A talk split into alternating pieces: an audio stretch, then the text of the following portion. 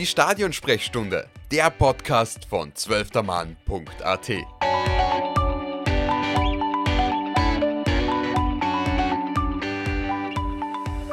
Liebe Leserinnen und Leser, liebe Zuhörerinnen und Zuhörer, ähm, willkommen zu einer neuen, neuen Episode der Stadionsprechstunde von zwölftermann.at. In der heutigen Episode haben wir eine sehr spannende und interessante Persönlichkeit des österreichischen Fußballs zu Gast ähm, der nicht nur national, sondern ebenso international als einer der wenigen, wenn nicht sogar als einziger Funktionär in diversen Rollen sowohl in Männer- als auch Frauenfußball tätig war. Höhepunkt, daran erinnern wir uns natürlich alle, war der sensationelle Einzug des Frauennationalteams bei der Europameisterschaft 2017 in den Niederlanden. Ich begrüße Herr Dominik Thalhammer. Guten Tag, Herr Thalhammer. Ja, schönen guten Tag. Freut mich, äh, hier zu sein.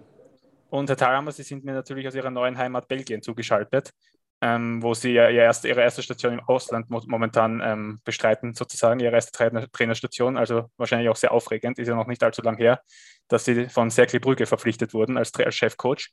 Und da wäre schon mal meine erste Einstiegsfrage sozusagen. Ähm, nach, zwei, nach knappen zwei Monaten fühlen Sie sich in Belgien schon zu Hause und ähm, wie fühlt es sich an, im Ausland Trainer zu sein? Oh, ja, also es war ein sehr spannender Prozess. Ich finde auch, der, der Rekrutierungsprozess war, war, sehr spannend, wie das ähm, alles entstanden ist, weil mich äh, ja, jemand über, über LinkedIn, ein, ein Headhunter, angeschrieben hat, äh, ob ich an einem spannenden Verein, an einem europäischen Verein interessiert wäre. Und äh, ich dann ja natürlich gesagt habe, ja, natürlich, aber dann genau dieses ähm, diese Nachricht auf den Wahrheitsgehalt überprüfen konnte. Und, und er hat mich dann angerufen, das war ein amerikanischer äh, Headhunter und, und der hat dann den Kontakt einmal äh, zu Söchelbrücke und zum Sportdirektor vermittelt. So ein sehr, sehr spannendes Rekrutierungsverfahren, äh, welches aus äh, fünf Stufen äh, bestanden hat. Und irgendwann Ende November war es dann soweit und dann musste ich schnell eine Entscheidung treffen, weil am Anfang man sich vielleicht auch denkt, ja, äh, könnte klappen oder ich probiere es halt einfach einmal so in Kontakt zu treten mit einem Verein, ist eine tolle Erfahrung. Und äh, ja, am Ende hat es äh, dann geklappt und äh, ähm, ja, jetzt bin ich da und sitze in meinem Büro und, und bereite die Mannschaft äh, auf unser Spiel äh, am Sonntag gegen Alpen vor. Und das ist ja das erste Spiel nach der Winterpause, ähm, die so zwei, drei Wochen ungefähr gedauert hat. Und vor der Winterpause haben sie ja das prestigeträchtige Derby gegen Liga Primus, Titelverteidiger und äh, Champions League-Teilnehmer Clubbrügge gewonnen. Das muss ja auch ein, ein einzigartiges Erlebnis gewesen sein, gleich im ersten Derby dann der Sieg. Ja, natürlich war das ein einzigartiges Erlebnis. Äh, Glaube ich, seit acht Jahren nicht mehr gewonnen gegen, gegen Club Brüche und äh, äh, ja, Club Brügge ist einfach so das Bayern München von, von Belgien mit, mit einem, einem ungeheuren Marktwert, mit, mit tollen äh, individuellen Spielern und war natürlich auch, auch sehr wichtig äh, jetzt für mein Standing hier, weil am Anfang war es auch äh, ja nicht so einfach, weil, weil der Trainer ja auch gewechselt wurde, nachdem er ein Spiel gewonnen hat und dann kommst du als neuer Trainer her und, und äh, auch die Fans verstehen äh, am Anfang nicht, äh, warum der Trainer auch, auch gewechselt wurde auch ein bisschen so ähnlich wie beim Lask, weil man da auch nicht ganz verstanden hat, warum Valera Ismail gehen musste. Ähm, umso besser war dann auch, auch der Beginn mit, mit den Siegen und äh, ja, um, um ein Vertrauen äh, zu gewinnen, auch in unsere Art und Weise, wie wir spielen wollen. Ja. Ähm, und beim Lask, das haben Sie ja schon bereits angesprochen, hatten Sie ja eine sehr gute erste Saison. 2021 ähm, Platz 4 in der Liga, Cup-Finale und eine starke Europa League-Gruppenphase. Da hat sie nur recht knapp für, nicht für den Einzug in die K.O.-Phase dann gereicht im Endeffekt. Ähm, was hat sich über die Sommerpause dann eigentlich so einschneidendes verändert oder was ist passiert, dass es im Herbst dann eigentlich fast kaum bis gar nicht mehr lief? Ja, viel Veränderung, würde ich mal sagen. Äh, wichtige, wichtige Spieler haben den Verein verlassen. Es war ein, ein, schon ein, ein riesiger Umbruch. Äh, wenn du, wenn du Spieler wie Gernot Trauner verlierst und, und Reinhold Ramftl verlierst. Ähm, dann kamen einige Verletzungen dazu, also äh, plus Philipp Wiesinger, äh, plus Peter Filipovic, ähm, Andres Andrade äh, verließ uns. Äh, das heißt, wenn du deine vier, fünf Innenverteidiger verlierst, die eigentlich in der Saison zuvor äh, das Bollwerk waren und, und richtig gute Leistungen gebracht haben, dann ist es natürlich nicht so leicht und dann ist es schon äh, als nicht ein kleiner, sondern als ein großer ähm, Umbruch ähm, zu beurteilen. Ähm, aber ich denke, es gab auch den ein oder anderen Grund, äh, der im Frühjahr auch dann schon entstanden ist, äh, ein bisschen so Unklarheit über das, was, was der Verein spielen will und, und äh, ja, das hat vielleicht ein bisschen dazu beigetragen, dass wir oder, klar auch dazu beigetragen, dass wir so unseren Drive des, des Herbstes oder, oder, der ersten Phase verloren haben, der eigentlich richtig gut war, wo, finde ich, der Lask in allen Phasen des Spiels sehr gut war. Also nicht nur, nicht nur äh, gegen den Ball, sondern, sondern auch super Lösungen äh, mit, dem, mit dem Ball gefunden hat und äh, aus meiner Sicht eine, eine tolle Europacup-Saison gespielt hat. Äh, im, Im Dezember 20, ja, nur einen Elfmeter davon entfernt gegen die Austria war, um Tabellenführer zu sein und als Tabellenführer zu überwintern. Ähm, ja, aber ich denke, es gab auch einige andere Sachen, wo ich persönlich viel, von, viel für mich auch mitnehmen kann und, und uh, wieder daraus lernen kann und, und uh, für mich auch einen, einen Schritt weiterzugehen. Und ja, Sie sind ja eigentlich quasi unmittelbar von Österreich nach Belgien gewechselt. Da war nicht viel Zeit dazwischen. Ähm, wie würden Sie jetzt nach, nach dem ersten Eindruck die, die Qualitätsunterschied beurteilen zwischen der österreichischen und der belgischen Liga? Rein fußballerisch vom ganzen Drum und Dran.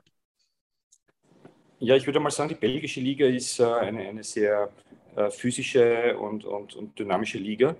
Ähm, ja, mit, mit sehr viel Tempo und, und, und Speed. Äh, und äh, ja, es ist vielleicht auch ein bisschen so ausgeglichener, weil, weil in Belgien gibt es dann doch äh, sechs, sieben, acht Mannschaften, wo man nicht genau weiß, äh, ist der jetzt vielleicht dritter, vierter, fünfter. Also sehr, sehr ausgeglichen. Es gibt momentan Mannschaften mit, mit Standard Lüttich, die ja vom Potenzial her ganz nach vorn gehören, die vielleicht nur Zehnter sind. Also es gibt sehr, sehr viele gute Mannschaften äh, mit, mit, mit viel individueller Qualität. Äh, und ähm, ja, das, das zeichnet ähm, diese Liga aus, obwohl natürlich auch die österreichische Liga vielleicht auch äh, ein Spur taktischer ist, ähm, aber, aber sehr, sehr viel Physis und, und Dynamik in dieser Liga. Ja, ich glaube, der Tabellenführer ist ja momentan in, in ihrer Liga eine recht überraschende Mannschaft. Steht ja momentan vorne, recht, sogar sehr mit einigen Punkten Vorsprung vor Brügge. Da haben sie natürlich auch ihren Beitrag geleistet mit dem Sieg gegen eben Club Brügge, ihren Lokalrivalen. Aber das zeigt halt auch, dass, weil in Österreich ist halt kein Ende von dieser Red Bull Salzburg-Dominanz in Sicht. Und um nochmal die ja, Ausgeglichenheit zu unterstreichen. Dadurch. Das stimmt. Uh, Union ist ja jetzt Erster und, und die sind auch Aufsteiger. Ja. Und uh, sicher die Überraschungsmannschaft uh, der Liga. Ja, weiß nicht, ob es das in Österreich auch geben könnte, weiß ich auch nicht. Das macht auch keinen Sinn zu vergleichen. Auf alle Fälle ist diese Liga äh, sehr, sehr, sehr, sehr spannend und, und interessant und, äh, glaube ich, eine, eine tolle Plattform, äh, auch für, für Spieler eine tolle Plattform, weil, weil auch viele andere Ligen auf diese Liga schauen äh, und von daher sehr, sehr spannend und interessant. Ähm, noch einmal, um auf, Las auf, auf eure Lask-Zeit ähm, zurückzublicken. Ihr Wechsel vom Frauennationalteam kam ja damals im Sommer für viele oder für einige ein bisschen aus dem Nichts oder einfach sehr überraschend. Ähm, und da hat es auch einige Stimmen gegeben im Zuge dessen, da, die ein bisschen skeptisch, wenn nicht sogar leicht hämisch waren. Und da sind sie selber ja sogar ähm, äh, ein bisschen in die Offensive gegangen und haben Kritiker auch recht bald dann lügen ähm, ge gelernt mit dem Erfolg, den sie halt hatten beim Lask. Ähm, denken Sie im Nachhinein, dass diese Vorgehensweise auch richtig war, beziehungsweise inwiefern kann man als Trainer oder nach so einem Ereignis Kritik überhaupt an sich rangehen lassen? Ja, ich glaube, dass es ja auch mit der Zeit äh, ein gewisser, gewisser Lernprozess ist. Äh, ich glaube äh, im Endeffekt, äh, dass es ein richtiger Schritt war, für mich auch der richtige Schritt war. Ich habe mich beim ÖFB extrem wohl gefühlt, hatte, hatte gute Möglichkeiten dort im Bereich des Frauennationalteams Dinge zu entwickeln, aber auch im Bereich der Traineraus- und Fortbildung. Und das waren für mich tolle Lernjahre dort und, und Entwicklungsjahre auch, auch in meiner Persönlichkeit. Und äh, dann war ich einfach der Meinung, dass irgendwie auch ein, ein, nächster Schritt kommen muss. Vielleicht hätte ich noch jahrelang auch beim ÖFB bleiben können und, und äh, in gewissen Funktionen äh, dort arbeiten können, aber ich wollte einfach was Neues und, und raus, aus, raus aus meiner Komfortzone. Und, und ähm, ja, so habe ich einfach die Entscheidung getroffen, äh, in, in die Bundesliga zu gehen, um uh, zu beweisen, dass ich das uh, auch kann. Und es hat natürlich auch, auch gut begonnen.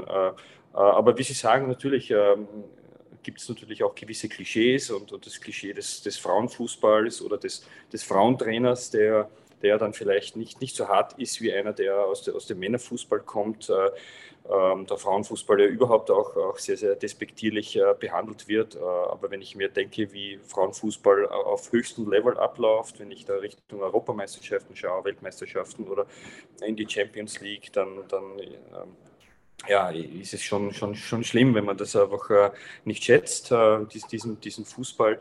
Äh, und ja, das war sicher eine Anfangsphase so und ich glaube, man muss dann als Trainer dann auch einmal lernen, äh, wegzuhören oder ja, auch den sozialen Medien eher, eher fern zu bleiben. Und äh, ähm, in den ersten Monaten war ich da schon sehr, sehr nah in den sozialen Medien dran und, und ähm, das belastet äh, dann schon auch. Und äh, ja, hier in, in Belgien, das Flämische kann ich noch nicht äh, und, und von daher äh, beschäftige ich mich sehr, sehr wenig mit den sozialen Medien und, und das führt auch dann zu einer gewissen, gewissen Lockerheit auch und, und man kriegt dann nicht, nicht so viel mit und, und das finde ich auch gut so und man sollte sich auf das konzentrieren, was man beeinflussen kann und das ist einfach sein Job, den man äh, täglich äh, machen sollte und bestmöglich machen sollte und, und so sehe ich das mittlerweile. Und ähm, dass man als Trainer sowieso immer in jeder Lage oder egal wo und wie ähm, mit Kritik leben muss, ist, glaube ich, sowieso klar. Ja, das ist natürlich part of the game. Äh, ja. Fußball ist natürlich ein, ein, Sport, der, der alle interessiert und äh, wo wo alle über alles ähm, auch reden und, und natürlich auch jeder dann im Nachhinein genau weiß, was, am, was äh, äh zum Zeitpunkt oder vor dem Spiel schon besser gewesen wäre, aber das leider erst im Nachhinein. Vielleicht noch einmal Ihr, Ihr Wechsel damals vom ÖFB weg. Ähm, viele haben das ja als, ein bisschen als Nacht- und Nebelaktion wahrgenommen. Ähm, wie genau ist dieser Abgang da abgelaufen, weil auch einige Spielerinnen oder Funktionäre vom ÖFB gemeint haben, nicht von Ihnen persönlich, sondern aus den Medien davon, davon gehört zu haben. Ähm, inwiefern ist das wahr oder ist da was dran oder kann man das, wie kann man das verstehen? Ja, also ich, ich glaube einfach, äh, dass es einfach so ein, so ein, ein Business ist, der dieses Business ist einfach so schnelllebig und, und ähm, es war schon so, dass man, äh, dass man äh, Tage zuvor oder vielleicht die ein oder andere Woche zuvor Kontakt hatte mit, mit dem Verein Lask, äh, aber es war einfach nicht konkret. Also da gab es einfach äh, Gespräche und, und dann äh, war es wirklich so, dass es äh, Tag über Nacht einfach ging und, und äh, dass man sich dann, ich weiß nicht, ob es ein Samstag oder ein Sonntag war, äh, dann in, in der Früh geeinigt hat und, und ja, dass es dann einfach richtig schnell gehen musste und, und man auch, auch dann von Vereinsseite wollte, die, die Medien einfach darüber zu informieren.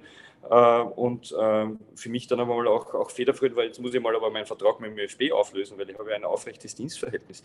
Und, und das war der erste Schritt. Und dann sind einfach die Stunden vergangen und dann ist die Pressemeldung ein bisschen früher rausgegangen als, als erwartet. Und, und dann habe ich, äh, dann war die Pressemeldung schon draußen. Dann habe ich die, die Kapitänin damals auch, auch angerufen und gesagt, dass es einfach jetzt so schnell ging und, und dass ich ihr das sagen muss, dass es war. Aber es ist natürlich jetzt auch unrealistisch, dass ich jede einzelne Spielerin anrufe in der Situation, weil es einfach ja, sehr, sehr, sehr, sehr äh,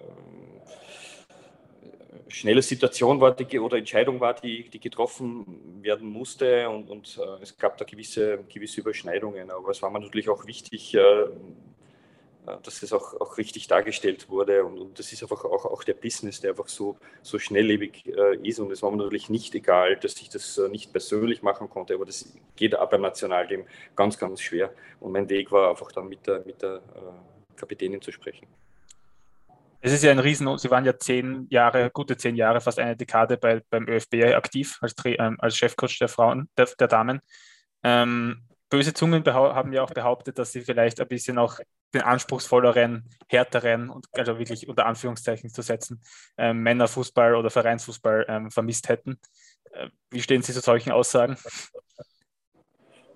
Ja, sind wie immer Vermutungen. Also ich habe die Zeit, die Zeit genossen. Ich bin äh, sehr dankbar, dass ich das machen durfte. Äh, ich glaube 2011 war es ja, da hat mich Willi Ruttensteiner angerufen und gesagt, ja, da ein tolles Projekt. Äh, ähm, es geht um die Gründung einer nationalen Akademie in, in Österreich. Also ja, ist interessant. Und dann sagt er, ja, für Mädchen. Und dann ja, auch, auch interessant. Also, äh, weil, weil einfach ja, ich da wenig Berührungen hatte, vielleicht auch einige Vorbehalte hatte gegenüber dem Frauenfußball, mich aber dann auch, auch überzeugen konnte, ähm, ja, dass, dass auch, auch Mädchen und Frauen äh, entsprechende Aufmerksamkeit, Betreuung äh, und Professionalität äh, verdienen. Äh, und, und nicht, nur die, nicht, nicht nur die Burschen, dass die äh, ja, in den Akademien gefördert werden.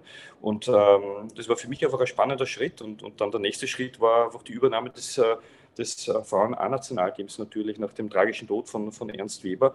Und, und ja, das war dann, ja, wir sind von, von weit unten quasi noch, noch nie äh, qualifiziert gewesen zu sein, hin bis, bis zum Sommermärchen 2017, was für mich einer der schönsten Momente in meinem, meiner äh, beruflichen Karriere war. Also das war eine ganz eine tolle Zeit. Also dazu sagen, ich vermisse vielleicht den Männerfußball, äh, stimmte nicht. Äh, aber es gibt dann irgendwann einmal die Zeit, wo man dann auch sagt, okay, was, was soll jetzt mit dem Frauennationalteam noch kommen? Also ähm, es sind natürlich auch dann Grenzen, Grenzen gesetzt äh, aufgrund äh, des, des Potenzials und der Ressourcen, die es einfach äh, gibt in Österreich. Die Anzahl der Spielerinnen, die ja im, Vergleich zu anderen Nationen um, um ein Vielfaches äh, niedriger ist und äh, deswegen war es dann, glaube ich, auch sehr, sehr schwer und ist es sehr, sehr schwer, diesen Erfolg äh, zu toppen, dann bis in, ein, bis in ein Semifinale zu kommen. Was soll denn da noch kommen? Soll das Finale kommen?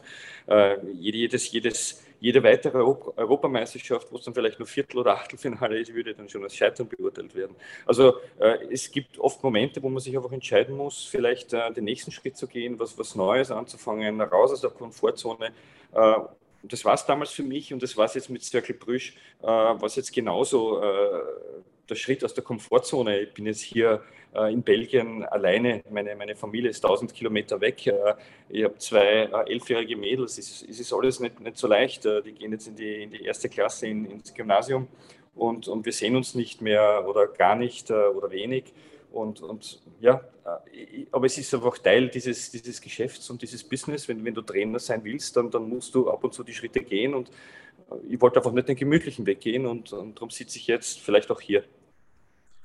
Würden Sie auch meinen, weil, weil Sie immer wieder das mit dem Klischee gegenüber Frauenfußball und Frauen im Generellen angesprochen haben, dass die, dass die Zeit, die lange Zeit, weil Sie waren vorher nie länger bei einem, Verein, bei einem Clubverein oder bei einer Station als Trainer, ähm, dass sie diese Zeit als, sowohl als Person als auch als Trainer besonders geprägt hat. Nicht nur was ähm, jetzt unbedingt auf der Trainerbank die Erfahrung betrifft, sondern einfach auch menschlich. Ja, auf alle Fälle, aber das stimmt halt nicht ganz. Also ich, vielleicht als, als, als Profitrainer nicht, nicht länger als ein Jahr wie bei der Admira, aber beim, beim Verein Admira Wacker war ich vier oder fünf Jahre in unterschiedlichsten Positionen, vom, vom, vom Akademietrainer bis zum Akademieleiter etc. Ähm, aber natürlich hat mich diese Zeit auch geprägt, weil, weil äh, ja, so eine lange Zeit, äh, sich äh, gewisse, gewisse Dinge zu entwickeln und, und, und Ziele und, und Visionen äh, mit, mit einer Mannschaft zu entwickeln. Ähm, ja, also das, unsere Vision war ja im Grunde einfach auch, auch diese Anerkennung und, und diese Akzeptanz zu bekommen. Und, und diese, diese Vision hat sich ja irgendwie entwickelt, weil ja wir sehr, sehr despektierlich äh, behandelt worden sind. Ich kann mir nur erinnern, wie wir, wie wir meinem ersten Jahr beim ÖFB dann da, wenn, wenn, du auf die Homepage geschaut hast, dann, dann kam ja, ich glaube, damals war Didi Konstantini Nationaltrainer, dann kam mal Didi Konstantini und dann alle Assistenten, dann kamen alle U-Mannschaften, ähm, dann kamen aber die Zeugwarte des ÖFB und dann kam irgendwann das Frauennationalteam auf, auf, dieser, auf dieser Webseite und da sieht man ja, wo, wo, der, wo der Stellenwert auch damals war und wo er dann 2017 war, wo wir dann äh, alle Möglichkeiten hatten, eigentlich auch des Herren-Nationalteams äh, in Bezug auf das Staff und in Bezug auf die technischen Möglichkeiten. Das war ein, das war ein richtiger, richtiger Quantensprung und sowas schweißt natürlich auch zusammen und dann verstehe natürlich auch Enttäuschung von Spielerinnen, wenn man so lange zusammen ist und dann erfahrt man es halt dann irgendwie so, so nebenbei, aber das war natürlich, habe ich versucht auch vorher zu erklären, wie das passiert ist. Sie waren ja damals beim ÖFB in verschiedenen Funktionen ähm, tätig und generell sind Sie bei Ihren bisherigen Stationen neben Ihrer Trainertätigkeit auch öfter mal als Manager oder Sportdirektor tätig gewesen. Ähm, was genau reizt Sie an diesen Doppel, wenn nicht sogar Dreifachfunktionen?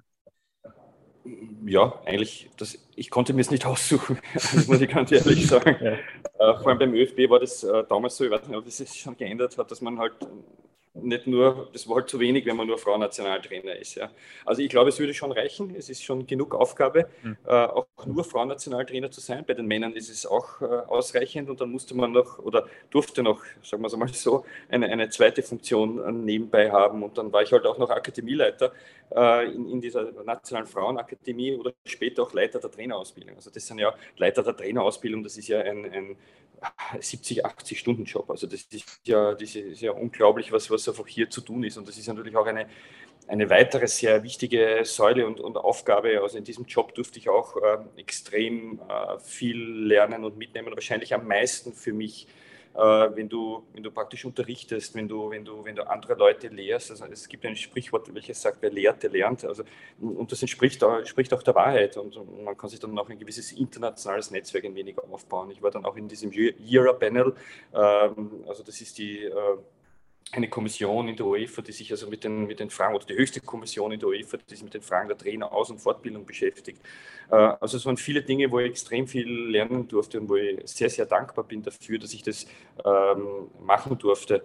Ähm, aber ich denke, die Jobs für sich allein, einzeln, sind schon solche, die man, die man auch äh, alleine betreiben könnte. Und ähm, Sie persönlich, Sie waren ja, Sie waren ja nie Profifußballer ähm, sind da schon relativ früh Trainer, als Trainer aktiv geworden und ja. waren damals mit 33 der jüngste Bundesliga-Cheftrainer aller Zeiten bei der Admira in ihrer ja. Zeit. Und was hat da den Weg geebnet für Sie, dass Sie den, dann den sozusagen war für viele der logische Weg, Fußballer, äh, Profifußballer und dann ins Trainergeschäft, ähm, dass Sie das halt ja. direkt ins Trainergeschäft geschafft haben. Ja, irgendeine Zeitung hat ja mal geschrieben, der Eisenfuß vom Wienerwald. Ich glaube, das war der Standard. Und das zeigt schon einfach die, die Qualität meines Spiels. Ähm, und ja, deswegen war auch dann früh, früh einfach so die Ambition. Ich kann mich erinnern, ich bin einmal mit 27, 28, da war ich Kampfmannschaftstrainer im Brunn am Gebirge in der Landesliga, also weit, weit entfernt von jeglichem Profifußball. Und dann bin ich in die Südstadt gefahren und haben mir da das Spiel angeschaut und da hat Mira gespielt und dann habe ich gesagt, eigentlich möchte ich da in ein paar Jahren unten sitzen. Und irgendwie habe ich das dann geschafft. Also ich glaube, dass es schon ganz gut ist, wenn man gewisse, gewisse Visionen und Träume hat, auch wenn die vielleicht zu einem gewissen Zeitpunkt auch nicht so realistisch sind. Ähm, und, und habe mir dann bei der Admira schon dort auch wieder nachher den Weg zur Admira, Walter Knall hat mir dann den Weg zur Admira geebnet. Äh, ich war dann U16-Trainer dort.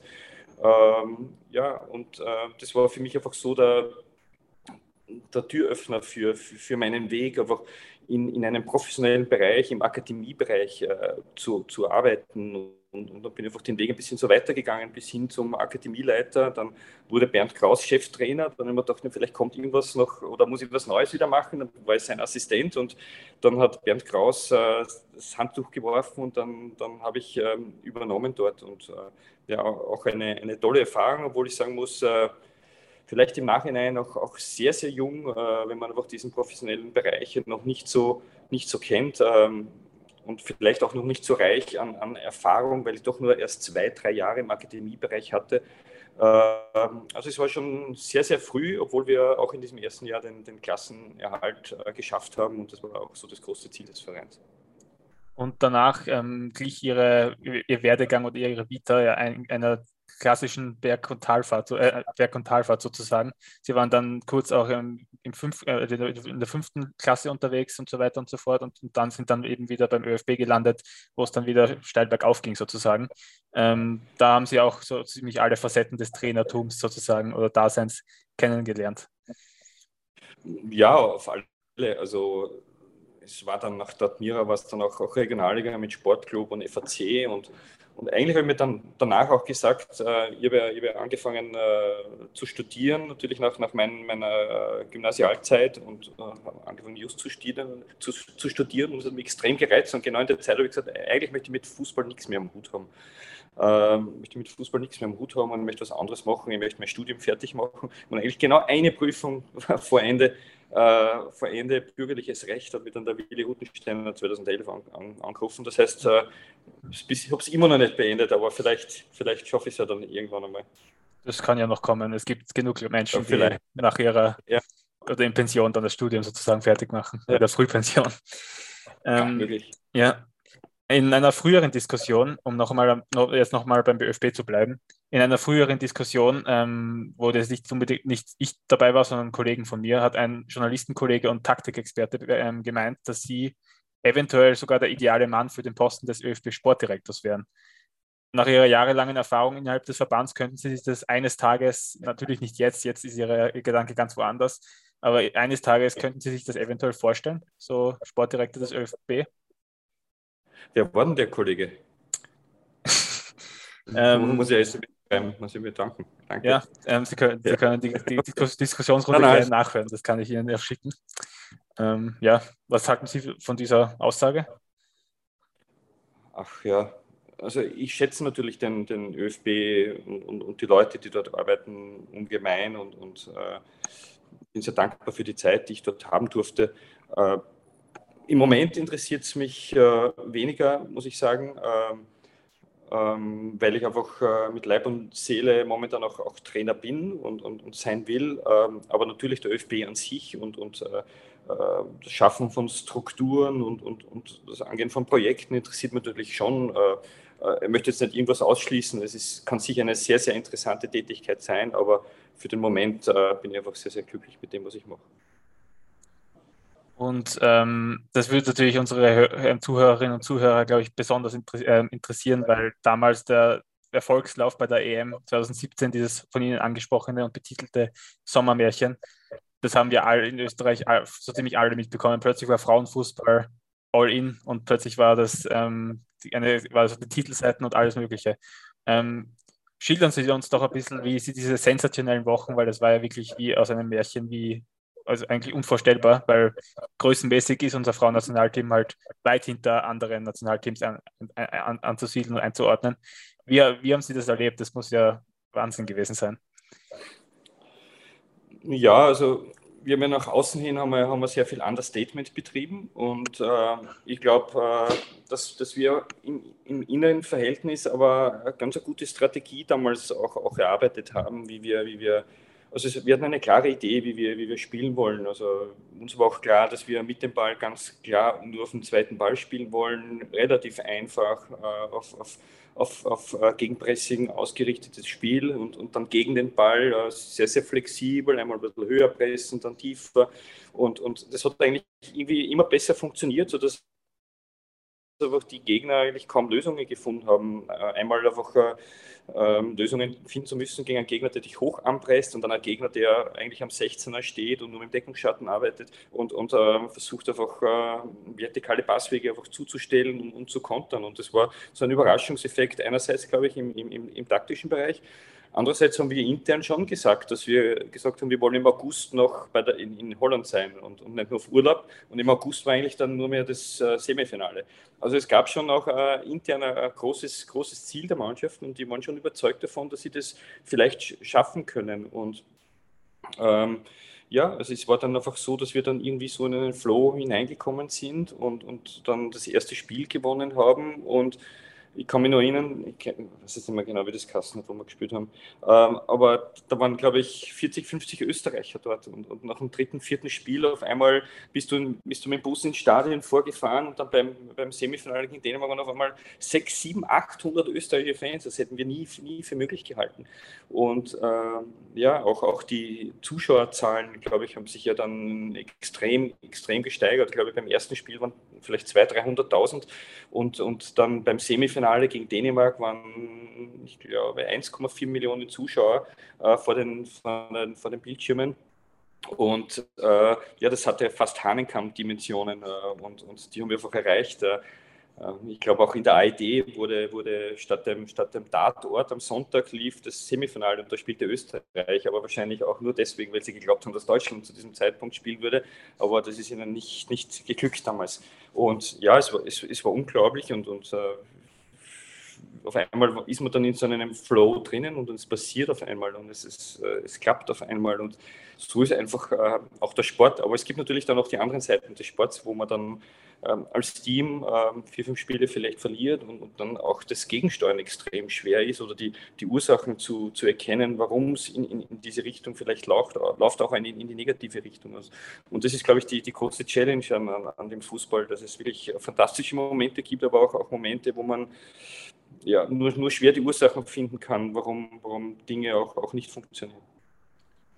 Und ganz ehrlich, unter uns ähm, hat das aus gegen Dänemark im Halbfinale, weil man war so knapp dran, auch wenn der Spielverlauf natürlich im Endeffekt ist es auch verdient für die Dänen ausgegangen, aber hat sich ein bisschen wehgetan, nicht den finalen Zug dann im Endeffekt zu schaffen? Oder war das Spiel nach dem sensationellen Halbfinaleinzug schon einfach nur Bonus? Ja, ich glaube, dass unser Team damals äh, wirklich, also ich möchte jetzt nicht äh, das soll nicht überheblich klingen, aber ich glaube, dass dieses Team das beste, beste Team gegen den Ball war bei der Europameisterschaft. Wir haben ganz wenig Tore bekommen und wir haben in der 20. Minute einen Elfmeter gehabt äh, und, und, wenn wir den verwandelt hätten, glaube ich, dann, dann, dann hätten wir das Finale auch, auch geschafft. Äh. Aber man hat dann, dann auch das, äh, das gemerkt im, im Elfmeterschießen, im Elfmeterschießen, dass, dass die Mannschaft dann auch mental leer war. Es war natürlich auch, auch zum, weil wir haben dann, glaube ich, fast alle Elfmeter verschossen. Und äh, ja, was natürlich dann auch ist, äh, wir haben, wir haben eigentlich die Runde vorher gegen, gegen Spanien ja auch im Elfmeterschießen sind weitergekommen und wir haben damals einfach äh, versucht, äh, wir haben uns äh, überlegt, ob wir Elfmeterschießen trainieren wollen und, und am Platz gehen und dann haben wir gesagt, naja, aber das ist ja nicht, ist ja nicht, der Druck ist ja ganz anders im Spiel, ja. Und es ist ja nicht die gleiche Situation und dann haben wir uns geeinigt, über, über Visualisierungen zu arbeiten, im, im mentalen Bereich zu arbeiten. Und das Problem war, dass wir das dass wir das beim nächsten Spiel wieder so gemacht haben. Und eigentlich war das für mich auch so das Zeichen, dass nur weil, nur weil eine Strategie, äh, ein Spiel vorher die richtige war, heißt aber nicht, dass es fürs nächste Spiel wieder die richtige ist. Also man kann aus den, aus den Situationen einfach so viel lernen und, und, und mitnehmen, ähm, weil man vielleicht dann auch beim zweiten Spiel wieder einen neuen Reiz hätte setzen müssen. Aber alles in allem war es natürlich ein großer Erfolg. Und einmal zum taktischen und spielerischen, weil das ähm, Damen-Nationalteam hat ja bei der EM damals Pressing und Kombinationsspiel und Spiel gegen den Ball schon ziemlich perfektioniert. Also da hat nicht mehr viel zum, zu, per, zu Perfektionismus gefehlt eigentlich. Ähm, auch das Männernationalteam ist ja bekannt dafür, dass sie sehr aktiv vorchecken, sehr gegen den Ball spielen. Ähm, wie ist denn das bei den Damen? Weil die können natürlich dieses nicht das körperbetonte Spiel naturgemäß, das ist klar, nicht so durchziehen wie beispielsweise die Männer. Aber gibt es da bei, bei ähm, bei Tugenden wie zum Beispiel Raum- oder Manndeckung andere Methoden, wie man das Pressing dann angeht, anlegt, ähm, perfektioniert? Ja, ich glaube schon noch, dass Frauenteams einfach intensiv spielen können, aber es hängt natürlich davon ab. Ähm, und das ist natürlich für Nationaltrainer um ein Vielfaches schwieriger, weil hier im Club, hier kann ich einfach die, äh, die Trainings äh, Steuerung äh, übernehmen. Ich kann einfach die, die Trainingsintensität äh, äh hochhalten und, und dann gibt es wieder vielleicht Clubs, die mit, mit niedrigen Intensitäten und höheren Umfängen wieder trainieren. Ähm, und, und ich glaube, das ist das Problem, was, was, was du als Nationaltrainer hast, dass du eine sehr, sehr ähm, heterogene Gruppe an, an, Spielern möglicherweise hast und du musst ihnen aber ein, ein System überstülpen oder, oder eine, eine Philosophie, einen Spielstil ähm, über, überstülpen. Und wir haben das damals gelöst, indem wir einfach hohe Pressingphasen mit, mit tiefen, tiefen Verteidigungsphasen auch versucht haben ähm, abzuwechseln und zu switchen, um, um, dann aber immer wieder die Intensität auch, auch aufrechterhalten zu können in äh, hohen Pressingphasen. Und ähm, ich glaube, das war einfach äh, eine ganz gute Strategie ist dieser Spielstil auch das, was Sie sich selber einverleibt haben, wie Sie es auch in Belgien spielen wollen, wie Sie beim Last spielen wollten, dieses aktive Vorchecking, Pressing, ähm, ja. Ja, absolut. Also man, man hat ja dann oft gesagt äh, beim LASK, ja, ich will, ich will die DNA ändern, aber das, das, das stimmt ja nicht. Äh, ähm, das wollte ich nicht. Also wir hatten ja die, wir hatten ja trotzdem die die, besten Pressingwerte und, und im, im, Jahr 20, äh, wo wir auch extrem erfolgreich im, im, äh, in der Euroleague gespielt haben, wo wir, wo wir Antwerpen auswärts geschlagen haben, wo wir Sporting Lissabon auswärts geschlagen haben, wo wir ein Unentschieden gegen Tottenham gemacht haben. Also wir hatten die besten Pressingwerte in, in Europa. Ähm, also ich wollte da gar nichts ändern, äh, aber es war dann auch der Auftrag vom Verein, auch eine Entwicklung mit dem Ball einfach herbeizuführen. Aber es war dann gewisse Unklarheiten und, und das war, denke ich, dann auch am Ende ähm, ein, ein, gewisses Problem, welches ähm, auch entstanden ist. Aber ich liebe einfach äh, hohe Intensitäten und ich hasse Trainingsübungen, die, äh, wenn wir, wenn, also ich hasse Passübungen, die Passrundläufe im Training. Ich hasse es, wenn, wenn alles im gleichen Tempo abläuft. Also das, das mag ich nicht. Ich möchte auch, wenn man mal Passübungen macht, ist ja auch okay, aber dann sind es auch nur vier, fünf Sekunden mit höchster Intensität und mit höchstem Tempo und mit, mit, mit ähm, extremem Tempo im Passspiel. Äh, ich liebe schon sehr hohe Intensitäten und, und, und, dieses Spiel und, und die Trainingssteuerung muss natürlich auf das ausgerichtet sein. Die, die Spieler müssen es im, im Training natürlich auch, auch spüren, kurze Belastungen äh, mit, mit höchster Intensität, um, um dann diese, diese Pressingphasen oder intensiven Pressingphasen dann auch im, Spiel äh, ähm, auf den Platz zu bringen noch einmal zum Frauenfußball nennen. Wie, haben Sie, ja. wie intensiv verfolgen Sie das Frauennationalteam oder generell den Frauenfußball noch? Wie erleben Sie die momentane Entwicklung und die mediale Wahrnehmung vor allem? Weil nach der EM 2017 ist es natürlich wieder deutlich abgeflacht, leider. Ähm, wie, wie erleben Sie, also wie intensiv verfolgen Sie das persönlich? Ja, also das ein oder andere Spiel vom Nationalteam sehe ich schon, aber sonst kriege ich eigentlich äh, nicht so viel mit, bis auf das ein oder andere Interview. Jetzt äh, nehme ich mich selber in, in, die Kritik und sage einfach, 2017 hätte man vielleicht noch besser nutzen können äh, in, in, weiterer Folge. Ähm, aber ich glaube schon, dass einfach der Level, dass der Level schon sehr, sehr hoch ist. Äh, jetzt wie, wie der ÖFB, wie, der, wie der Verband einfach äh, ja, Nationalteam vor allem auch fördert und, und auch, auch umsetzt. Aber ich kann mir vorstellen, dass nach wie vor das Problem ist, dass äh, Österreich sehr, sehr wenige Fußballerinnen hat. Äh, damals in meiner Zeit, glaube ich, waren es 12.000, 13.000 Spielerinnen und äh, dann hatten andere Länder wie, wie Dänemark, welches ja, Dänemark hat, glaube ich, von der Population her die Hälfte nur, wenn überhaupt, von Österreich und die hatten 70.000, 80.000 Spielerinnen. Ja. Und, und das ist einfach ein, ein, Riesenunterschied, wenn man, wenn man einfach so wenig Ressourcen hat, an, an Spielerinnen jetzt einfach auch die nächsten Schritte zu gehen, weil es geht schon einmal um, um, die Basis, es geht einmal um die Quantität und dann ähm, ja, an, der, an der Spitze auch, auch besser zu werden. Und, und ähm, ich weiß nicht, ob sich da jetzt viel verändert hat. Da fehlen jetzt auch die Zahlen in den letzten Jahren, aber das war auch schon in, in meiner Zeit einfach ein, ein, riesiges Problem und auch nach 2017 ein riesiges Problem. Man darf gespannt sein, wie hoch die mediale Aufmerksamkeit ähm, beim Auftaktspiel in der, der, Europameisterschaft dieses Jahr, diesen Sommer sein wird, wenn, Engl äh, wenn Österreich im legendären Old Trafford gegen England eröffnen darf. Das ist ja auch eine Riesensache. Ja, das ist sicher eine, sicher eine, eine tolle Sache, eine Riesenchance, ein, ein Eröffnungsspiel einfach zu machen. Und uh, da freue ich mich für, für, für die Spielerinnen und natürlich auch fürs, fürs uh, Betreuerteam. Und Frauenfußball ist leider nach wie vor eine Nische. Nicht nur bei uns, sondern generell einfach. Ähm, Klischees, die Sie angesprochen haben, wie zum Beispiel natürlich die große Diskussion um Sachen wie Gender Pay Gap, dass Frauen natürlich nicht einmal ein Drittel von den Männern verdienen. Ähm, wo muss man da Ihrer Meinung nach ansetzen, dass das einfach besser wird? Weil man redet natürlich schon seit Jahrzehnten darüber eigentlich und es ist immer noch nicht großartig viel nach vorne gegangen. Ähm, es ist natürlich auch eine schwierige Diskussion generell, weil einfach die Aufmerksamkeit, auf mediale Aufmerksamkeit und Fan Fantum bei den Männern viel größer ist. Aber sehen Sie da irgendeinen logischen oder nachvollziehbaren Lösungsansatz?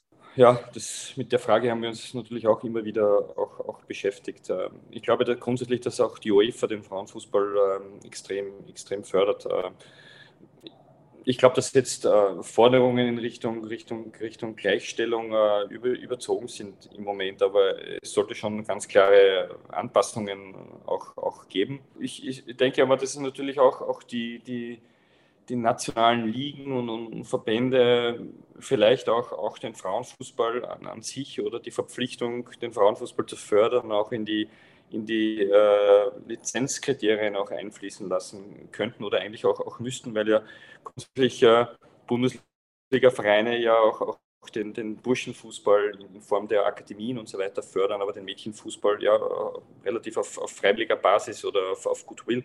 Und ähm, ich glaube schon, dass es ein ganz, ganz guter Schritt wäre, äh, das, das zu tun oder eigentlich ein notwendiger Schritt wäre, um, um den nächsten Schritt zu gehen.